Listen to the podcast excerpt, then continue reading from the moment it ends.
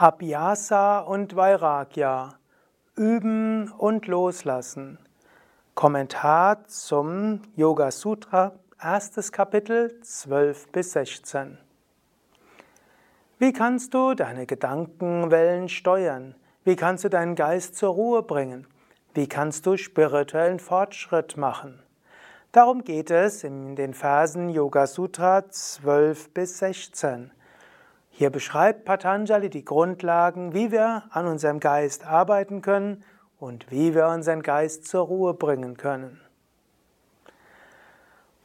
Om Namah Shivaya und herzlich willkommen zu einem weiteren Vortrag zum Yoga Sutra zum Thema Raja Yoga. Mein Name ist Sukadev von www.yoga-vidya.de. Ich will wieder beginnen mit Om und dem Patanjali Mantra im Yoga Vidya Kirtan Heft 696. Om,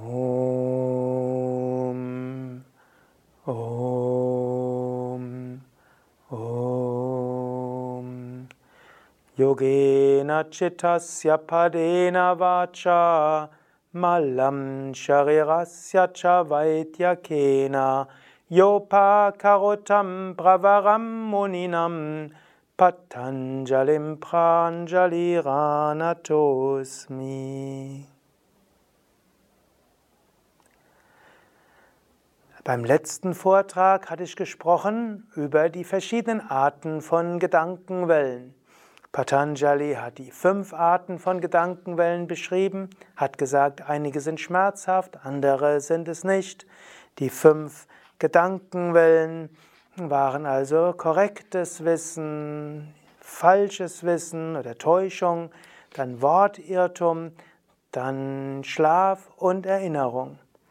Er hatte vorher gesagt, es gilt, die Vrittis zur Ruhe zu bringen.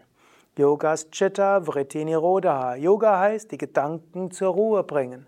Warum? Dritter Vers war, Tada drashtus varupevastanam. Dann ruht der Sehende in seinem wahren Wesen. Und so gilt es, den Geist zur Ruhe zu bringen, und zwar Atta, jetzt. Erster Vers war ja Atta Yoga Nushasanam, jetzt Yoga. Aber was heißt es, die, die Gedanken zur Ruhe zu bringen? Darum geht es jetzt im 12. bis 16. Vers des Yoga Sutra. Patanjali schreibt. Abhyasa und Vairagya führen zu Nirodha. Oder man könnte auch sagen, Abhyasa Vairagyabhyam Tan Nirodha. Also beständiges Abhyasa, beständige Übung und Vairagya, diese führen zu Nirodha, zur Ruhe des Geistes. Abhyasa heißt Übung und Vairagya heißt Loslassen. Vielleicht erinnerst du dich, im Kontext der sogenannten 4S hatte ich davon gesprochen. Abhyasa ist Übung. Wir können selbst etwas tun, um auf dem spirituellen Weg voranzukommen. Ich hatte gesagt, im Yoga Vidya Weg gibt es vier Sachen, die Abhyasa in besonderem Maße auszeichnen. Das eine ist Sadhana im engeren Sinne, also Asana, Pranayama, Meditation und was du sonst noch mal, wie Mantra-Rezitation und so weiter. Also spirituelle Praktiken gilt es zu üben, Abhyasa. Als zweites ist Abhyasa ein sattwiger Lebensstil. Also dich gesund zu ernähren und ein ethisches Leben zu führen. Viel Sattva im Alltag zu haben, also etwas zu tun, das deinen Geist erhebt und leicht macht.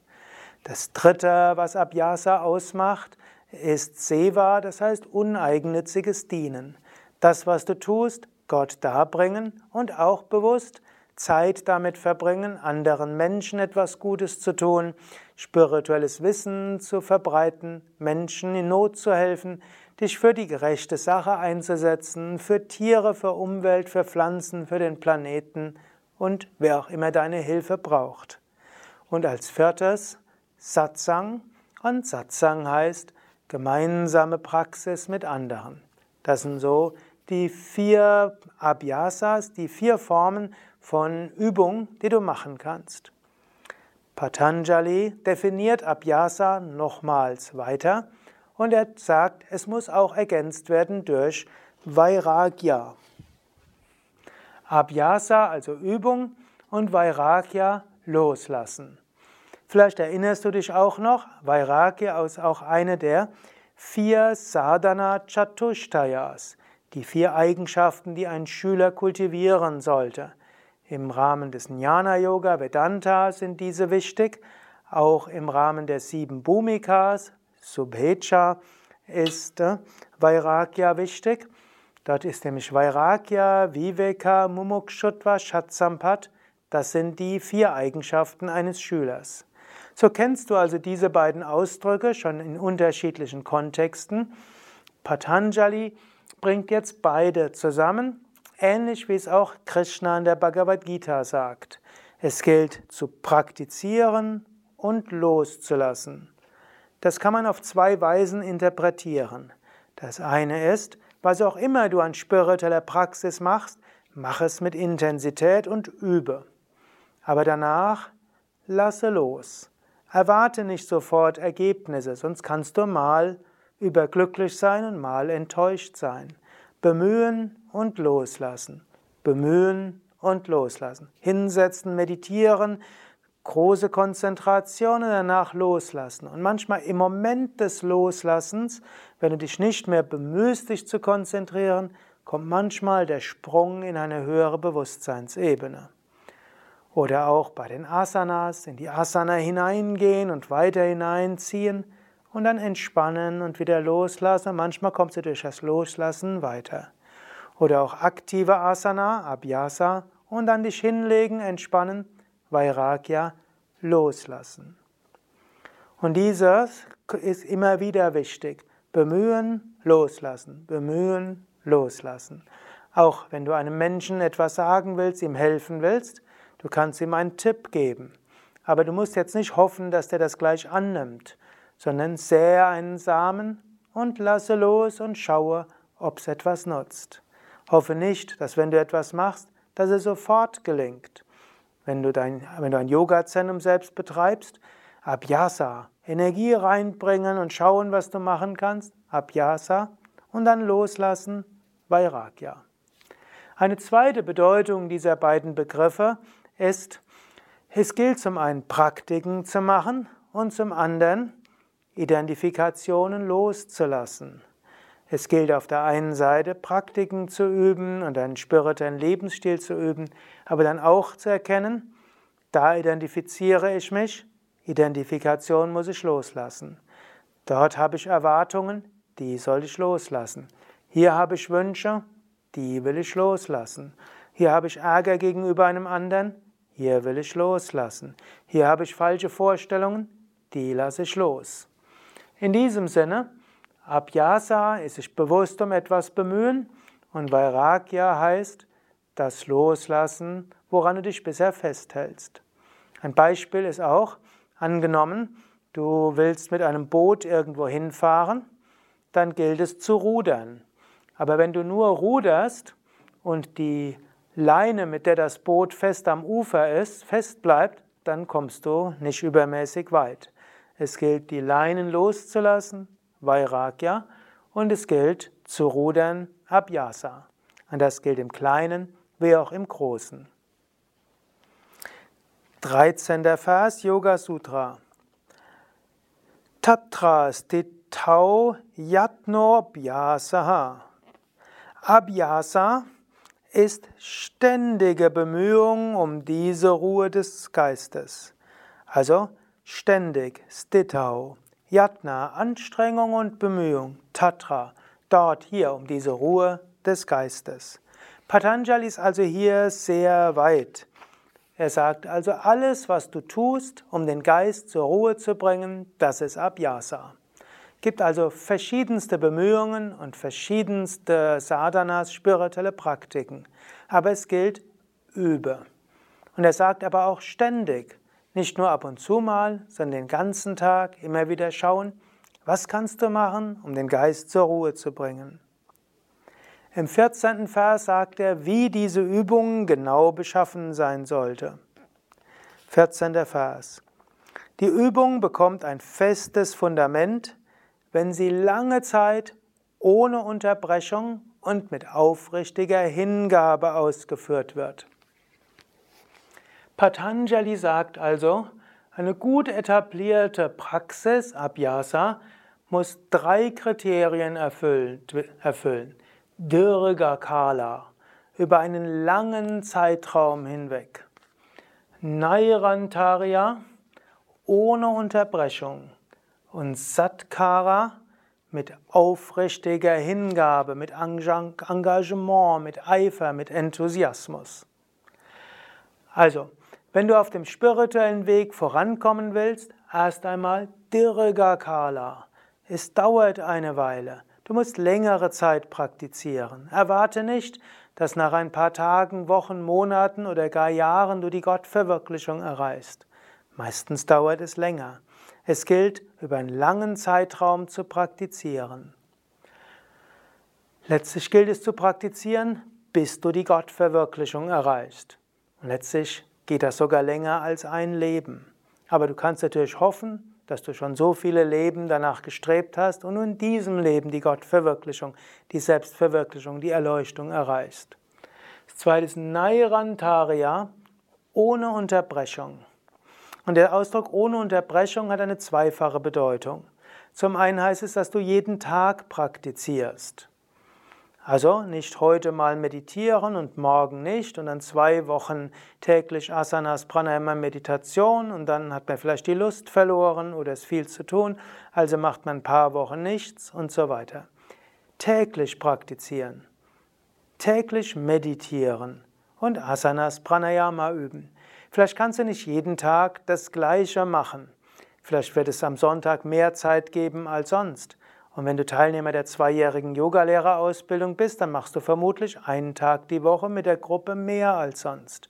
Aber Nairantarya, jeden Tag mindestens etwas. Gut, wenn du dieser ja, Vortragsfolge schon längeren Zeit folgst, dann weißt du, Anfängern rate ich, jeden Tag mindestens 15 Minuten etwas zu machen oder wenn das nicht geht, mindestens 5 Minuten etwas machen, was du gerne machst und was eine spürbare Wirkung hat. Fortgeschritteneren, ernsthaften Aspiranten, die in normalen Berufs- und Familienleben stehen, rate ich, jeden Tag mindestens eine Stunde zu praktizieren. Und so wie ich, denen, die am Anfang stehen, rate, einmal die Woche mehr zu praktizieren, rate ich auch denen, die täglich eine Stunde praktizieren, einmal die Woche mindestens mehr zu praktizieren.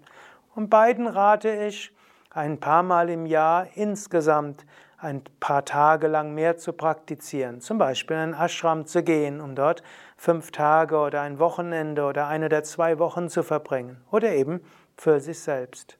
Aber Nairantarya heißt jeden Tag. Und natürlich, angenommen, du hast entweder keine Familie, keine Beziehung oder du bist nicht mehr berufstätig, dann hast du typischerweise mehr Zeit als eine Stunde. Vielleicht kannst du zwei oder drei Stunden üben. Und falls jemand bist, der Sevaka in einem Yoga Vidya Ashram ist, dann solltest du es schon auf mindestens zwei Stunden schaffen, täglicher Praxis. Das wird der Satsang sein, plus äh, Asanas und Pranayama und vielleicht noch eine zweite Meditation. Also jeden Tag das Üben, Nairantaya. Nairantaya hat aber noch eine weitere Bedeutung. Spiritualität ist nicht nur die Zeit, die du auf der Matte oder dem Kissen verbringst. Das heißt auch, den ganzen Tag mit dieser Einstellung zu praktizieren. Was zum einen heißt eine ethische Einstellung, geprägt von Yamas und Niyamas, eine Einstellung der Liebe, und immer wieder sich die göttliche Gegenwart vor Augen führen. Immer wieder auch den Alltag spiritualisieren. Auch das ist Nairantarya, vielleicht sogar in einem tieferen Sinn. Die dritte Qualität, die Patanjali uns empfiehlt, ist Satkara. Satkara mit Eifer, mit Enthusiasmus, mit Hingabe und Aufrichtigkeit. Manchmal, wenn man längere Zeit praktiziert, hat man eine Neigung dazu, vielleicht zu gewohnheitsmäßig zu werden. Man macht es halt, aber der Geist ist nicht mehr ganz da. Und selbst wenn der Geist etwas da ist, fehlt irgendwo der Eifer. Und es ist ja auch nicht so einfach. Vermutlich bist du, wenn du jetzt immer noch zuhörst, schon einige Jahre auf dem Weg. Und der westliche Mensch ist ja eher gewohnt, schnelle Resultate zu haben. Jetzt hast du vielleicht schon einiges reingesteckt und wieder nicht die Gottverwirklichung erreicht und wieder festgestellt, ja, Überbewusstsein wartet. Und wenn du das Überbewusstsein mal erreicht hast, es ist schwierig, aus diesem Geist weiter herauszuleben. Trotzdem, immer wieder von neuem Satkara, Enthusiasmus, Aufrichtigkeit, Hingabe und Eifer. Und manchmal kannst du dich auch fragen, angenommen, ich hätte wieder Enthusiasmus und Energie auf dem Weg, wie würde sich das anfühlen? Und angenommen, ich könnte wieder voller Freude meditieren, wie müsste ich das machen? Oder du kannst auch deinen Geist fragen, bitte lieber Geist, sage mir, wie ich wieder voller Eifer und Enthusiasmus praktiziere. Und manchmal ist es einfach gut, ein Yoga-Seminar mitzumachen, manchmal ist es gut, einen Vortrag zu hören, der mit Enthusiasmus gemacht ist, um wieder Satkara zu bekommen. Manchmal ist gut, eine Woche in einem Ashram zu verbringen. Manchmal kann ein spirituelles Gespräch helfen. Satkara, neuen Enthusiasmus. Manchmal ist es gut, die Lebensgeschichte eines Heiligen zu lesen, um zu sehen, ja, der hat es ja auch geschafft. Und er sagt immer, ja, du kannst es auch hinkriegen. Dann wirst du erhoben. Neues Satkara, neuen Enthusiasmus. Also über Dirgakala über einen längeren Zeitraum. Nairantarya ohne Unterbrechung.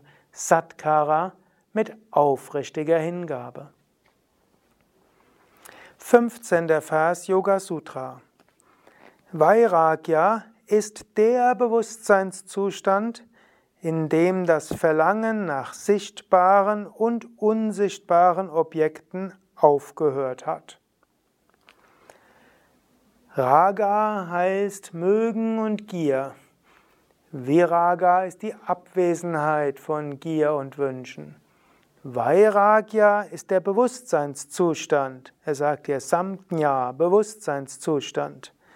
Und der ist gekennzeichnet durch das Aufhören von Trishna, von Gier. Und zwar Gier sowohl von dem, was man gesehen hat, Drishta, als auch von dem, was man von anderen gehört hat. Anushravika. Also, manche Wünsche kommen, weil du es gesehen hast, Erfahrungen gemacht hast. Manche kommen, weil du von etwas gehört hast. Vairagya ist das Lösen können von all diesen Wünschen. Vairagya kannst du auch bewusst entwickeln, indem du dir bewusst machst, ich werde davon nicht glücklich sein.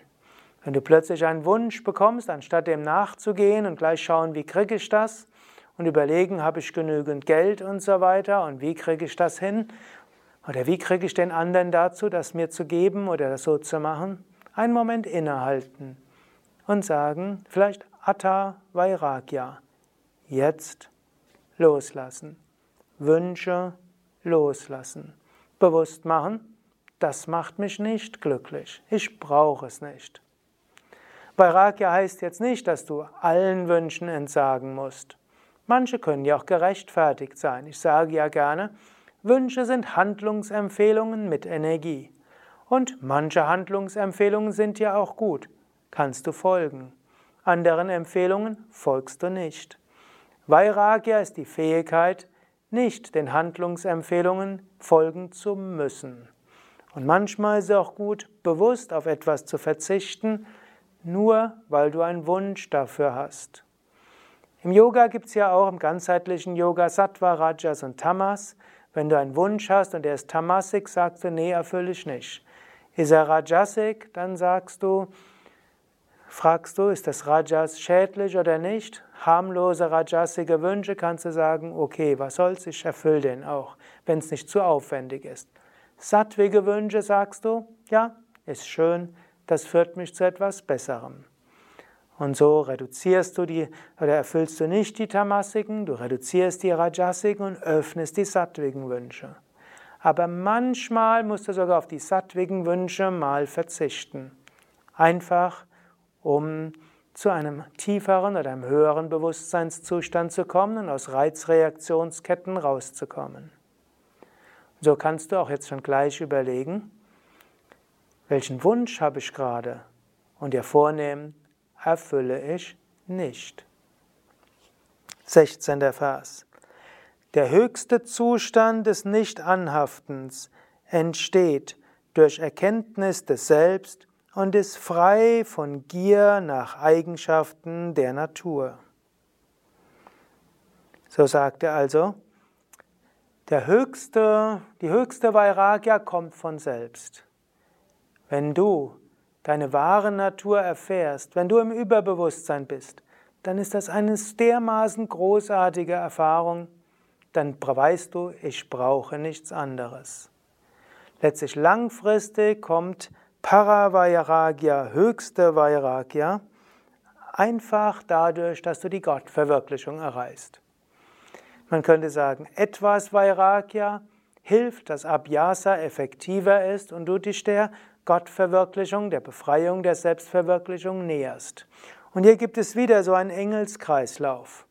Du beherrschst etwas deine Gier, du entwickelst mehr Vairagya und so fällt es leichter, in die Tiefe der Meditation zu gehen. Wenn du in der Tiefe der Meditation wunderschöne Erfahrungen hast, fällt es leichter, wieder Gier und Wünsche und Identifikation zu überwinden. Überwindest du wieder die Gier und die Identifikation, fällt es leichter, tiefer in die Meditation zu gehen und so weiter. Und so das eine hilft dem anderen. So auf der einen Seite kultiviere bewusst Vairagya und auf der anderen Seite geh auch damit entspannt um, denn die höchste Vairagya kommt irgendwann durch Erleuchtung und Selbstverwirklichung. Zusammenfassung. Um auf dem spirituellen Weg voranzukommen, um glücklicher zu werden, gibt es zwei Worte, die wichtig sind, Abhyasa und Vairagya. Abhyasa heißt Übung. Übe spirituelle Praktiken, übe einen sattwigen Lebensstil, übe uneigennütziges Dienen, übe Satsang, gemeinsame Praxis mit anderen. Mache diese Übung über einen längeren Zeitraum, Dirga Kala. Mache sie ohne Unterbrechung, Nairantarya. Und übe sie mit Eifer, Satkara. Und immer wieder erneuere deinen Eifer und deinen Enthusiasmus. Sorge dafür, mache das, was dir hilft, dass du deine Übung auch mit Eifer machen kannst. Aber erwarte nicht von anderen, dass sie dich motivieren. Motiviere dich selbst. Und dann übe Vairagya. Löse dich von Erwartungen, löse dich von Wünschen und Identifikationen. Und sei dir bewusst, langfristig wird dieses innere Loslösen immer tiefer werden, in dem Maße, in dem deine Erfahrung des Selbst und des Göttlichen, der Seele tiefer wird.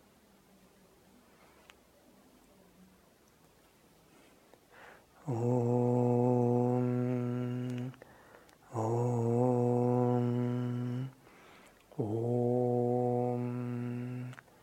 Yogena chitasya padena vacha malam sharirasya cha vaidyakena yopa karotam bravaram muninam patanjalim pranjali ranatosmi.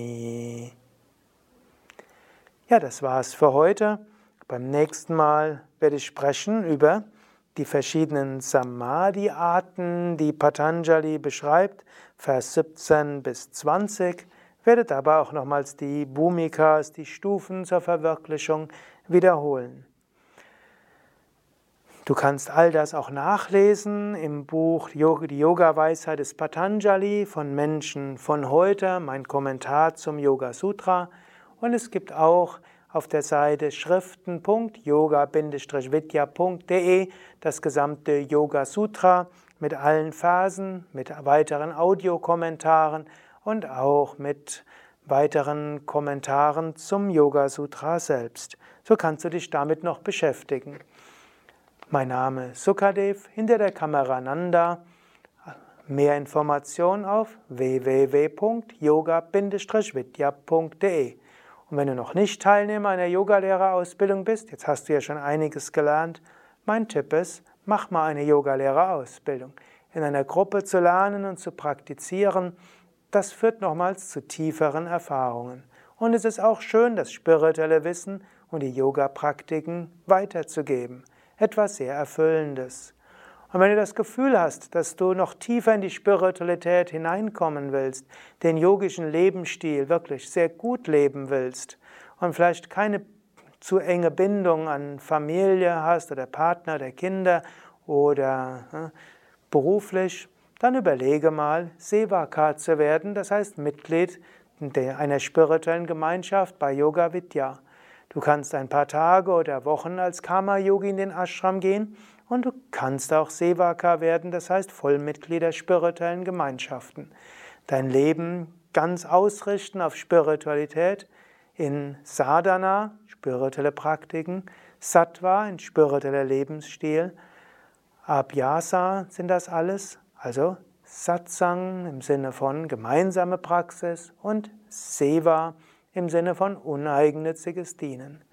Ich meine, ein ganz besonders großartiger Lebensstil, um auch viel Gutes zu bewirken in der Welt und selbst gut voranzuschreiten.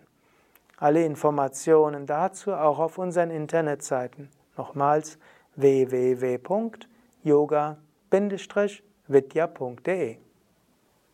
Und auch nochmal der Hinweis, wenn dir das gefällt, was ich hier so sage, dann mach doch mal einen Daumen hoch und eine 5-Sterne-Bewertung oder sprich über deine eigenen Erfahrungen, schreibe etwas in die Kommentare. All das hilft auch, dass andere das mehr sehen werden, mehr hören werden und dass dieses Wissen weitergeht. Danke dir.